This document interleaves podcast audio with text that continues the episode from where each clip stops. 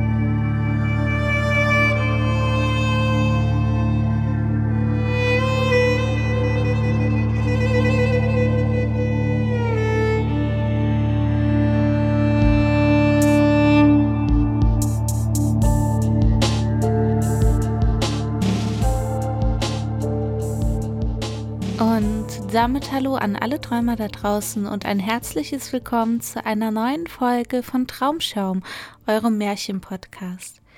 Diesmal ist es eine für uns besondere Folge, denn es ist die 20. Aufnahme. Ihr könnt es bei Spotify nicht genau sehen, aber wir haben da noch ein paar Oldies, die wir raushauen werden.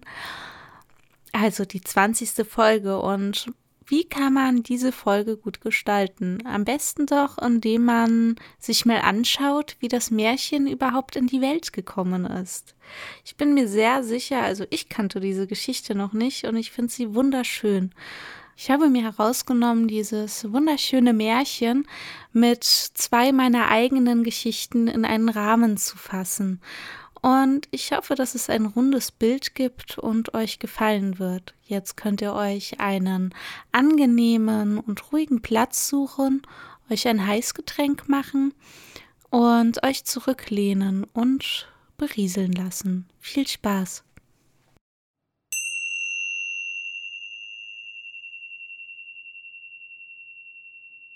Vogelfrei.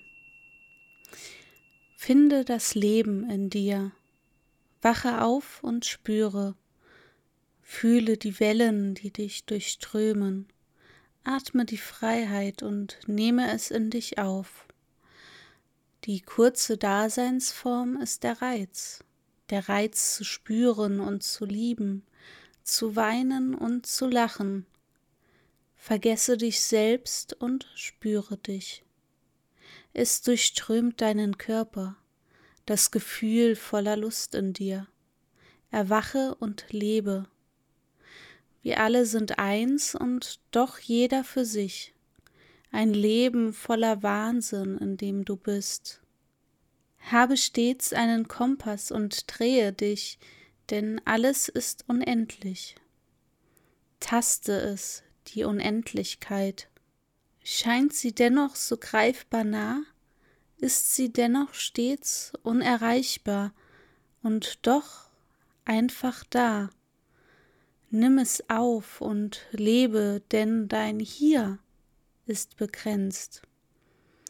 Zu viele Dinge, die dich begeistern, zu viel Liebe, die dich durchströmt, zu viele Gefühle, die dich begleiten und Gedanken, die in dir schwören neue Kraft, die du atmest, die dich erdrückend zu erscheint. Wachse daran und lebe. Denn du bist du und das ist wunderbar. Menschen, die sich verschließen, Menschen, die nicht atmen und langsam sterben.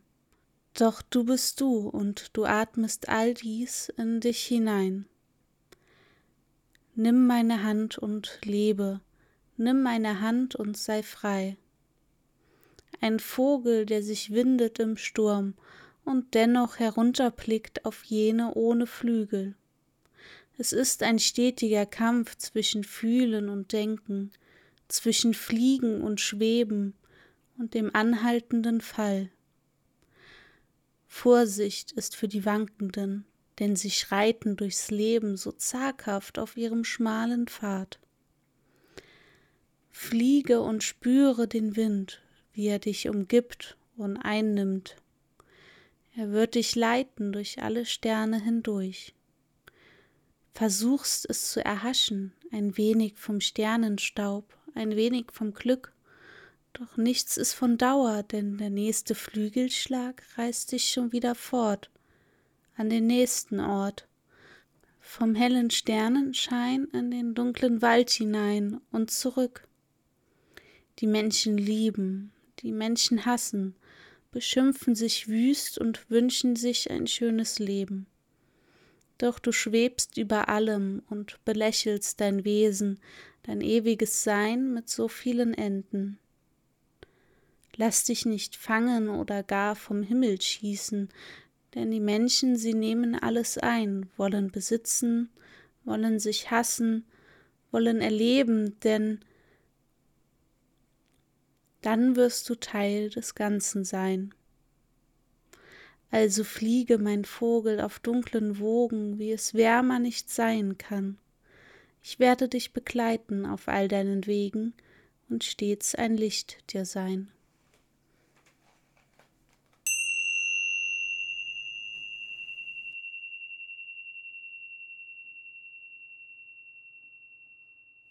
Wie das Märchen geboren wurde von Ludwig Bechstein. Es war einmal eine Zeit, da gab es noch keine Märchen, und die war betrübend für die Kinder, denn es fehlte in ihrem Jugendparadies der schönste Schmetterling. Und da waren auch zwei Königskinder, die spielten miteinander in dem prächtigen Garten ihres Vaters. Der Garten war voll herrlicher Blumen. Seine Pfade waren mit bunten Steinen und Goldkies bestreut und glänzten wetteifernd mit dem Taugefunkel auf den Blumenbeeten. Es gab in dem Garten kühle Grotten mit plätschernden Quellen, hoch zum Himmel aufrauschende Fontänen, schöne Marmorbildsäulen, liebliche Ruhebänke. In den Wasserbecken schwammen Gold- und Silberfische. In goldenen großen Vogelhäusern flatterten die schönsten Vögel, und andere Vögel hüpften und flogen frei umher und sangen mit lieblichen Stimmen ihre Lieder. Die beiden Königskinder aber hatten und sahen das alle Tage und so waren sie müde des Glanzes der Steine, des Duftes der Blumen, der Springbrunnen und der Fische, welche so stumm waren, und der Vögel, deren Lieder sie nicht verstanden. Die Kinder saßen still beisammen und waren traurig. Sie hatten alles, was nur ein Kind sich wünschen mag. Gute Eltern, die kostbarsten Spielsachen, die schönsten Kleider, wohlschmeckende Speisen und Getränke und durften tagtäglich in dem schönen Garten spielen. Sie waren traurig, obschön sie schon wussten, warum und nicht wussten, was ihnen fehle. Da trat zu ihnen ihre Mutter, die Königin, eine schöne hohe Frau mit mildfreundlichen Zügen, und sie bekümmerte sich darüber, dass ihre Kinder so traurig waren und sie nur wehmütig anlächelten, statt mit Jauchzen ihr entgegenzufliegen. Sie betrübte sich, dass ihre Kinder nicht glücklich waren, wie doch Kinder sein sollen und sein können, weil sie noch keine Sorgen kennen und der Himmel der Jugend meist ein wolkenloser ist. Die Königin setzte sich zu ihren beiden Kindern, die ein Knabe und ein Mädchen waren, und schlang um jedes derselben ihre vollen Arme, welche goldene Spangen schmückten, und fragte gar mütterlich und liebreich Was fehlt euch, meine lieben Kinder? Wir wissen es nicht, teure Mutter, sprach der Knabe. Wir sind so traurig, sprach das Mädchen. Es ist so schön in diesem Garten, und ihr habt alles, was euch Freude machen kann. Macht es euch denn keine Freude? fragte die Königin, und eine Träne trat in ihr Auge, aus dem eine Seele voll Güte lächelte. Nicht genug Freude macht es uns, was wir haben, antwortete dieser Frage das Mädchen. Wir wünschen uns was und wissen nicht was, setzte der Knabe hinzu. Die Mutter schwieg bekümmert und sann nach, was wohl die Kinder wünschen möchten, das sie mehr erfreue als die Pracht des Gartens, der Schmuck der Kleider, die Menge der Spielsachen, der Genuss edler Speisen und Getränke, aber sie fand nicht, was ihre Gedanken suchten. O wäre ich nur selbst ein Kind, sprach die Königin still zu sich mit einem leisen Seufzer dann fiele mir wohl bei, was Kinder froh macht. Um Kindeswünsche zu begreifen, muss man selbst ein Kind sein. Aber ich bin schon zu weit gewandert aus dem Jugendlande, wo die goldenen Vögel durch die Bäume des Paradieses fliegen. Jene Vögel, die keine Füße haben, weil die nimmermüden irdischen Ruhe nicht bedürfen. O käme doch ein solcher Vogel her und brächte meinen teuren Kindern, was sie glücklich macht. Siehe, wie die Königin also wünschte, da wiegte sich plötzlich über ihr in den blauen Lüften ein wunderherrlicher Vogel, von dem ein Glanz ausging, wie Goldflammen und Edelsteinblitze, der schwebte tiefer und tiefer, und es sah ihn die Königin es sahen ihn die Kinder. Diese riefen nur Oh und Ah. Und Staunen ließ sie keine anderen Worte finden. Der Vogel war überaus herrlich anzusehen, wie er immer tiefer schwebend sich niedersenkte, so schimmernd, so glänzend im Regenbogenfarbenfunkel fast das Auge blendend und doch immer wieder das Auge fesselnd. Es war so schön, dass die Königin und die Kinder vor Freude leise schauerten, zumal sie jetzt das Wehen seiner Flügel fühlten, und ehe sie es ahnten, so hatten sich der Wundervogel niedergelassen in den Schoß der Königin, der Mutter, und sah aus Augen, die wie freundliche Kinderaugen gestaltet waren, die Kinder an. Und doch war etwas in diesen Augen, das die Kinder nicht begriffen, etwas Fremdartiges, Schauerhaftes, und sie wagten darum nicht, den Vogel zu berühren. Auch sahen sie jetzt, dass der seltsame, überirdische, schöne Vogel unter seinen glänzend bunten Federn auch einige tiefschwarze Federn hatte, die man aber vom weitem nicht gewahrte. Indes blieb den Kindern zur näheren Betrachtung des schönen Wundervogels kaum so lange Zeit, als nötig war, dies zu erwähnen, denn alsbald hob sich der Vogel wieder empor. Der Paradiesvogel ohne Füße schwebte, schimmerte flog immer höher, bis er nur eine im Äther schwimmende bunte Feder schien. Dann nur noch ein goldener Streif und dann entschwand. So lange aber, bis das geschah, sahen ihm auch die Königin und die Kinder mit Staunen nach. Aber o oh Wunder!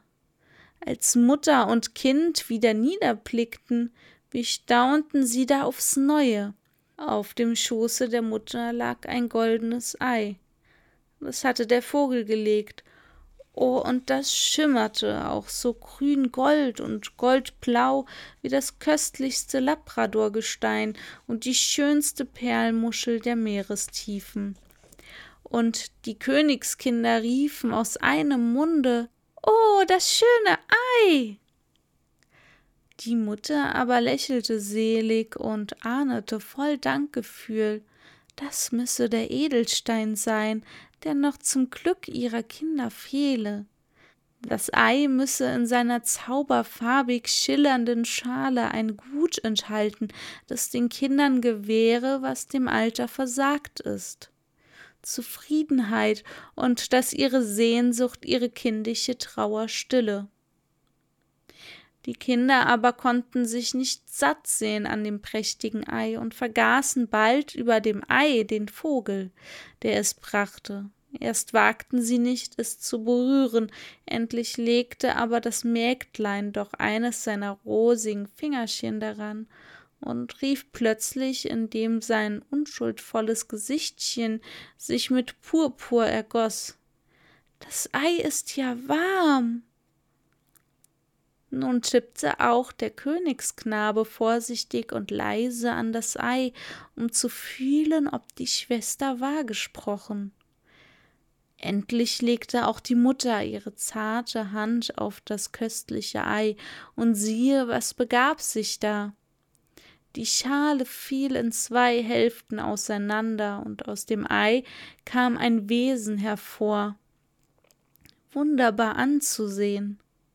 Es hatte Flügel und war nicht Vogel, nicht Schmetterling, Biene nicht und nicht Libelle, und doch von allen diesen etwas, aber nicht zu beschreiben mit einem Wort, es war das bunt geflügelte, farbenschillernde Kinderglück, selbst ein Kind, nämlich des Wundervogels Phantasie, das Märchen, und nun sah die Mutter ihre Kinder nicht mehr traurig, denn das Märchen blieb fortan immer bei den Kindern, und sie wurden seiner nicht müde, solange sie Kinder blieben, und seit sie das Märchen hatten, wurden ihnen Garten und Blumen, Lauben und Grotten, Wälder und Haine erst recht lieb, denn das Märchen belebte alles zur Lust der Kinder.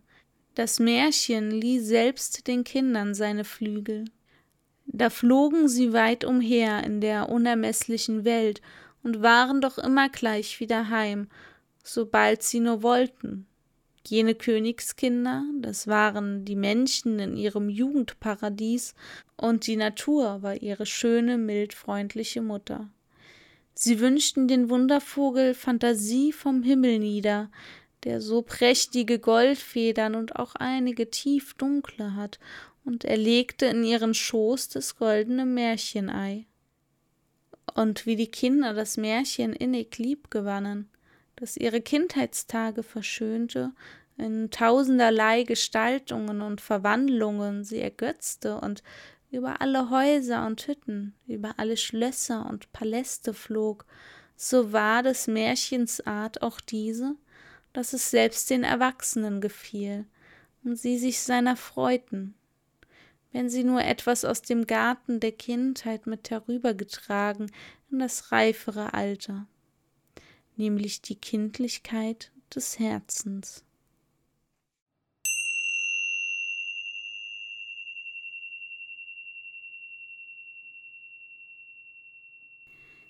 Steinstatue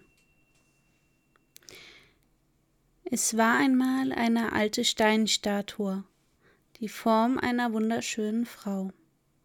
Ihre langen Haare umschmiegten ihren steinernen Körper, volle Lippen zu einem sanften Armen geöffnet, die Hände gefaltet, der Kopf gesenkt. Sie stand einsam und ungesehen in einer dunklen Höhle, weit weg von den Lebenden auf einem kühlen Grab. Einst wurde sie besucht, spürte warme Haut, wie sie sich an sie schmiegte, sie leicht streichelte. Ich spürte warme Tropfen ihren steinernen Körper hinabrinnen. Doch dies war so lange her, dass sie dieses wohlige Gefühl bereits vergessen hatte. Sie weiß nicht, wann sie dieses Bewusstsein erlangte, sich dessen bewusst war, eine Steinstatue auf einem Grabe zu sein, als sie jedoch bemerkte, dass dort draußen etwas anderes war, etwas Lebendiges, weich und mit schlagendem Herzen und mit solch einer Wärme und stetig in Bewegung. Diese Statue sah nichts, hörte nichts, lebte nicht einmal wirklich, und dennoch fühlte sie, dachte nach. Der Wind umwehte sie und die Jahrzehnte rasten an ihr vorbei. Etwas brannte in ihr, ein ewiger Schmerz, den niemand zu ersticken wagte. Sie schrie innerlich mit solch einer Kraft, dass ihr Stein mit der Zeit Risse bekam. Erst kaum sichtbar, dann klafften sie aber immer weiter auf. Sie spürte den Zerfall, wie er immer tiefer in ihr vordrang. Sie bemerkte hier ein Rieseln und dort ein Bröckeln, doch völlig ungeachtet dessen und losgelöst von ihrer Rüstung aus Stein, konnte und wollte sie nicht aufhören zu schreien. Sie schrie ihre kleine Höhle an, sie schrie diese trostlose Leiche zu ihren Füßen an, und all jene, die sie so schrecklich ersehnte, die es wagten vor ihr so unerreichbar zu lachen und zu leben. Wollte weinen, doch konnte nicht war sie doch nur eine Steinstatue. Warum, dachte sie sich, warum muss ich an diesem trostlosen Ort verweilen? Ich habe so viel zu geben, zu viel, das mich innerlich zerreißt. Es bröckelte ein kleiner Finger und fiel zu Boden. Sie spürte die Schwingen des weichen Aufpralls in der Graberde. Da ließ sie nach. Die Wut wich einem Gefühl von Schwäche, von Verletzlichkeit. Erschöpfung knackte wie ein lauter kleiner Kristall in ihr auf. Warum bin ich? Warum fühle ich? Kann nicht gehen, kann nicht sehen, nicht sprechen. Verweile ich nur, um den Schmerz der starren, immerwährenden Vergänglichkeit in mir zu tragen? die Wächterin eines toten Narren, den ich doch so sehr liebe? Lange Zeit blieb sie mit ihren Fragen allein, denn sie wurde vollends vergessen, ebenso die traurige Seele, die sie in dem tiefen Grab spürte. Doch eines Tages fühlte sie neuen Wind, eine Bewegung, ein vorsichtiges Rascheln. Sie erschrak, wie aus einem tiefen Schlaf entrissen. Etwas berührte ihren Arm und streichelte sie sacht. Kleine, warme Finger, so unbeschrieben und unschuldig. Sie spürte die federleichten, winzigen Erschütterungen auf dem Grabe und ein kleines Kitzeln, das sie durchzog. Ihr Bewusstsein zuckte zusammen, aber erinnerte sich sogleich an diese wohlige Wärme, die sie damals schon spürte. Nun konnte sie es nicht mehr ertragen. So wusste sie doch, dass es nur ein Staubkorn in der Starre ihrer erbarmungslosen Ewigkeit war. Sie wollte dieses Lebewesen berühren, es spüren, diese Wärme in sich aufnehmen und weitergeben, was sie so unermesslich lange Zeit in sich fühlte und es wie einen unterjochenden Schatz verwahrte. Sie bebte auf, schüttelte alles von sich los, entriss sich nach und nach der Ketten, die sie selbst um sich geworfen hatte, und schrie ein letztes Mal mit solcher Inbrunst, mit solch einer Kraft, mit so viel Wut, Trauer und Verzweiflung, dass ihr steinerner Körper vollends zerbrach. Die Risse in ihr durchzogen immer mehr ihren Körper, bis sie zu tiefen Kluften aufbrachen. Erst löste sich ihre linke Hand und fiel zu Boden, dann zerbrach ihr Hals. Ihre Glieder zerkrümmten sich, und langsam bebend gab alles unter ihrem innigen Wunsch nach, diese eine Person erblicken, spüren und lieben zu dürfen. Wer auch immer du bist, was auch immer du willst, ich bin hier, ich lebe. Liebe oder hasse mich, aber sieh mich an, seh, dass ich lebe, ich bin jemand, streichle mich noch einmal oder hilf mir und reiße mich tiefer, als ich es selbst nicht könnte.